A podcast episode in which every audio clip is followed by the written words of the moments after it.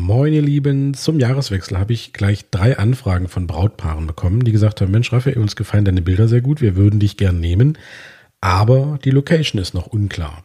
So. Und da helfe ich natürlich zum einen äh, gerne und äh, gebe äh, Empfehlungen hier so aus der Umgebung.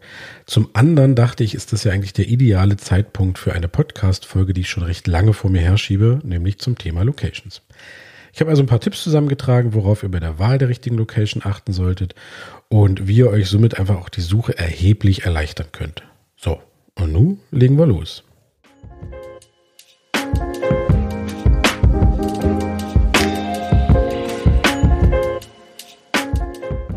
Ich bin Raphael, ihr hört den Spree-Hochzeit-Podcast. Viel Spaß.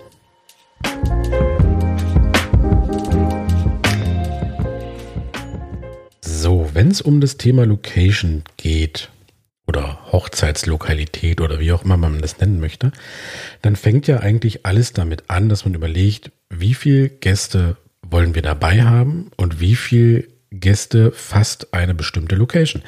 Und da passiert es halt einfach schon ganz schnell, dass diverse Locations rausfallen, wenn man natürlich groß heiraten möchte, weil eben einfach natürlich der Rahmen oder die, die, die, die Größe begrenzt ist.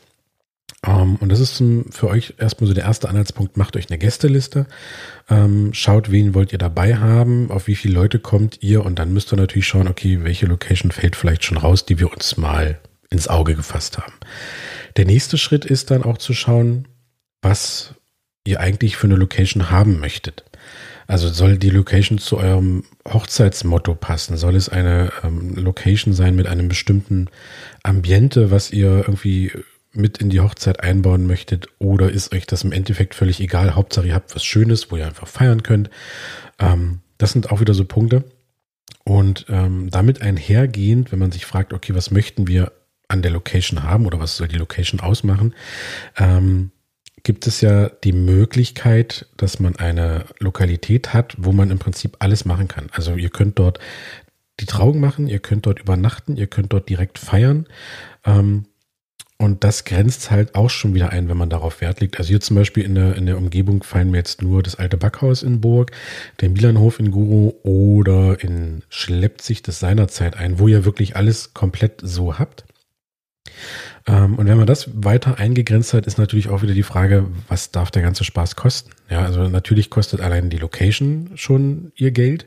Dann kommen aber manchmal noch extra Kosten dazu, wie beispielsweise, dass man ähm, Übernachtungen mit dazu buchen muss. Ich weiß zum Beispiel, in einer Location ist es so, man muss alle Hotelzimmer, die sich quasi in der Nähe der Tanzfläche dann später befinden, ähm, schon mitbuchen, weil die eben nicht an die Hotelgäste vermietet werden. Oder ähm, vielleicht wird ein extra Aufschlag fällig, weil die Trauung dort vor Ort stattfindet. Vielleicht muss eine Endreinigung bezahlt werden. Vielleicht gibt's Aufschläge für äh, längeres Feiern oder was weiß ich. Also informiert euch da unbedingt und schaut, was passt überhaupt in euer Budget. Und auch da gibt's dann wahrscheinlich wieder Locations, die dann einfach rausfallen.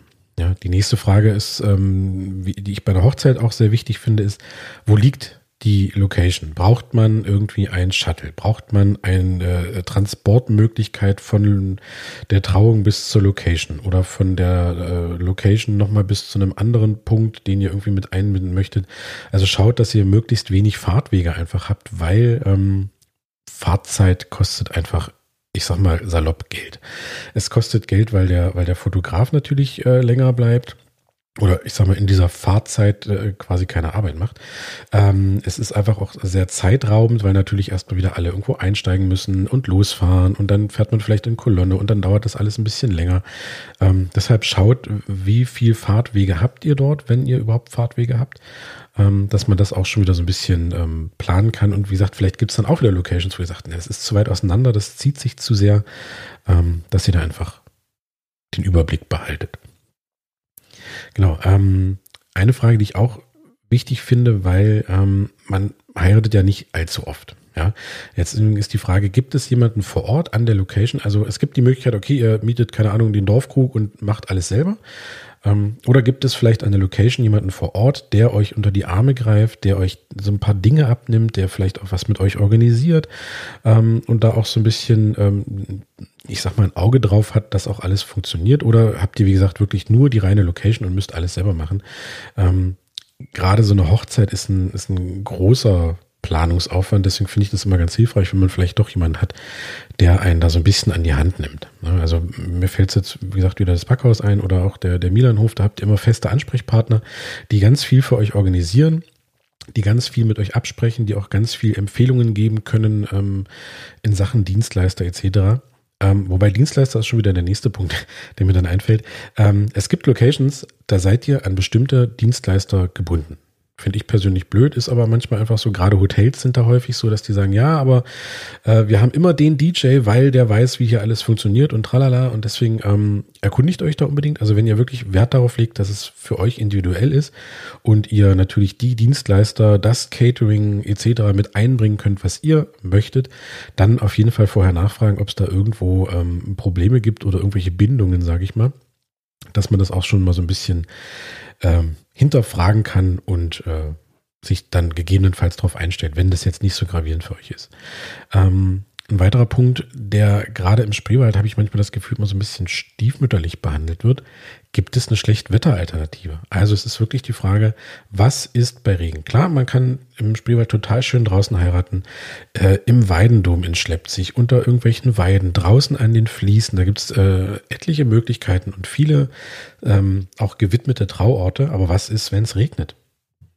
Also fragt da ruhig nach und lasst euch auch ähm, die alternative äh, beispielsweise Trauungslocation zeigen, weil die ist manchmal vielleicht nicht wirklich schön, ähm, dass man da einfach schaut, okay, könnte man damit leben, wenn es jetzt dann doch mitten im August äh, regnen sollte, dass die Trauung dann eben nicht draußen stattfindet, sondern eben in einem vielleicht auch hübsch hergerichteten Seminarraum, aber man muss halt sich wirklich das mal zeigen lassen, dass man weiß, worauf lässt man sich vielleicht ein.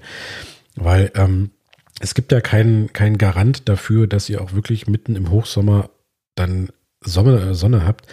Ähm, ich hatte letztes Jahr zwei Hochzeiten im August und es hat an beiden Wochenenden geregnet ohne Ende. Und dann muss man natürlich einfach schauen, okay, was habe ich jetzt für Alternativen, wenn die Trauung eben doch nicht draußen stattfinden kann, wenn die Gäste eben doch nicht den ganzen Nachmittag draußen verbringen können oder die Kahnfahrt machen können oder, oder, oder. Also deshalb schaut wirklich, was habt ihr für Alternativen vor Ort, dass ihr da nicht ähm, in den Regen kommt oder so. Ähm, was für viele auch mittlerweile sehr wichtig ist, ist natürlich, gibt es Platz für Kinder. Also ähm, liegt die Location vielleicht direkt an einem Fließ oder ist da so ein bisschen Platz, dass ihr auch mal ein Auge drauf haben könnt oder dass die Kinder vielleicht nicht direkt ins Wasser springen, wenn ihr eben mal zwei Minuten im Gespräch verwickelt seid. Also, ähm, oder wie ist es mit Straßen, wie ist es mit, mit von mir aus auch Bahnschienen oder irgendwas, dass ihr einfach guckt, okay, wie kommen die Kinder da an der Location zurecht, wenn ihr mit Kindern feiern möchtet? Oder gibt es genug Platz für Spielmöglichkeiten, die man irgendwie dann noch äh, auf der Wiese schaffen möchte, dass die Kinder einfach auch so ein bisschen beschäftigt sind? Das wäre auch so ein Punkt, den ihr ähm, bei der Location-Suche, beziehungsweise dann bei der Location direkt vor Ort einfach mit, mit abklären solltet. Ähm, dann fällt mir noch ein, gibt es Verbote. Hinterfragt es, ob da irgendwie was ist, was ihr vielleicht nicht dürft. Feuerwerk, Konfetti, Wunderkerzen. Ähm, Gerade Konfetti habe ich jetzt schon ein paar Mal erlebt. Ähm, das wollten einige Locations nicht im, beispielsweise im, im, im Feiersaal oder auf der Tanzfläche, weil es halt gerade, wenn man dann Parkett hat oder irgendwas, richtig rutschig wird. Und deswegen ähm, gibt es da halt hin und wieder Einschränkungen. Aber dass ihr das zum Beispiel auch äh, von vornherein abklärt. Oder auch, ähm, habe ich hier noch stehen, versteckte Kosten muss die Endreinigung bezahlt werden. Das Thema Endreinigung hatten wir ja schon mal. Ähm, aber gibt es vielleicht noch gegebenenfalls irgendwelche anderen Aufschläge? Ähm, wie sieht es mit der GEMA, also sprich mit dieser ne, Musikabspiel-Lizenzgedöns aus? Das kann manchmal sein, dass das, äh, dass die Location meint, da auch noch irgendwas aufschlagen zu müssen. Ähm, deshalb sichert euch da vorher ab und äh, hinterfragt es, ob es da irgendwie was gibt. Oder ähm, was auch passieren kann, gerade wenn es vielleicht große Hotels sind, dass man einfach mal hinterfragt, ob ihr das einzige Brautpaar oder die einzige Hochzeitsgesellschaft an diesem Tag seid. Auch das kann vorkommen, dass beispielsweise ein Saal weiter äh, noch eine zweite Hochzeitsgesellschaft ist und das ist vielleicht nicht unbedingt schön. Ähm, da gibt's auch die dollsten Sachen, dass man plötzlich ans falsche Buffet geht, die eigentlich für die andere Hochzeitsgesellschaft und sowas, aber das sind äh, andere Geschichten. Also von daher ähm, fragt da ruhig nach, ob da irgendwie äh, sich die äh, Hochzeitsgesellschaften kreuzen können oder ob es überhaupt eine zweite Hochzeitsgesellschaft gibt. Ähm, mir fallen da jetzt Gott sei Dank nicht allzu viele äh, Hotels und, und Orte ein, wo das passieren kann, aber die Möglichkeit besteht.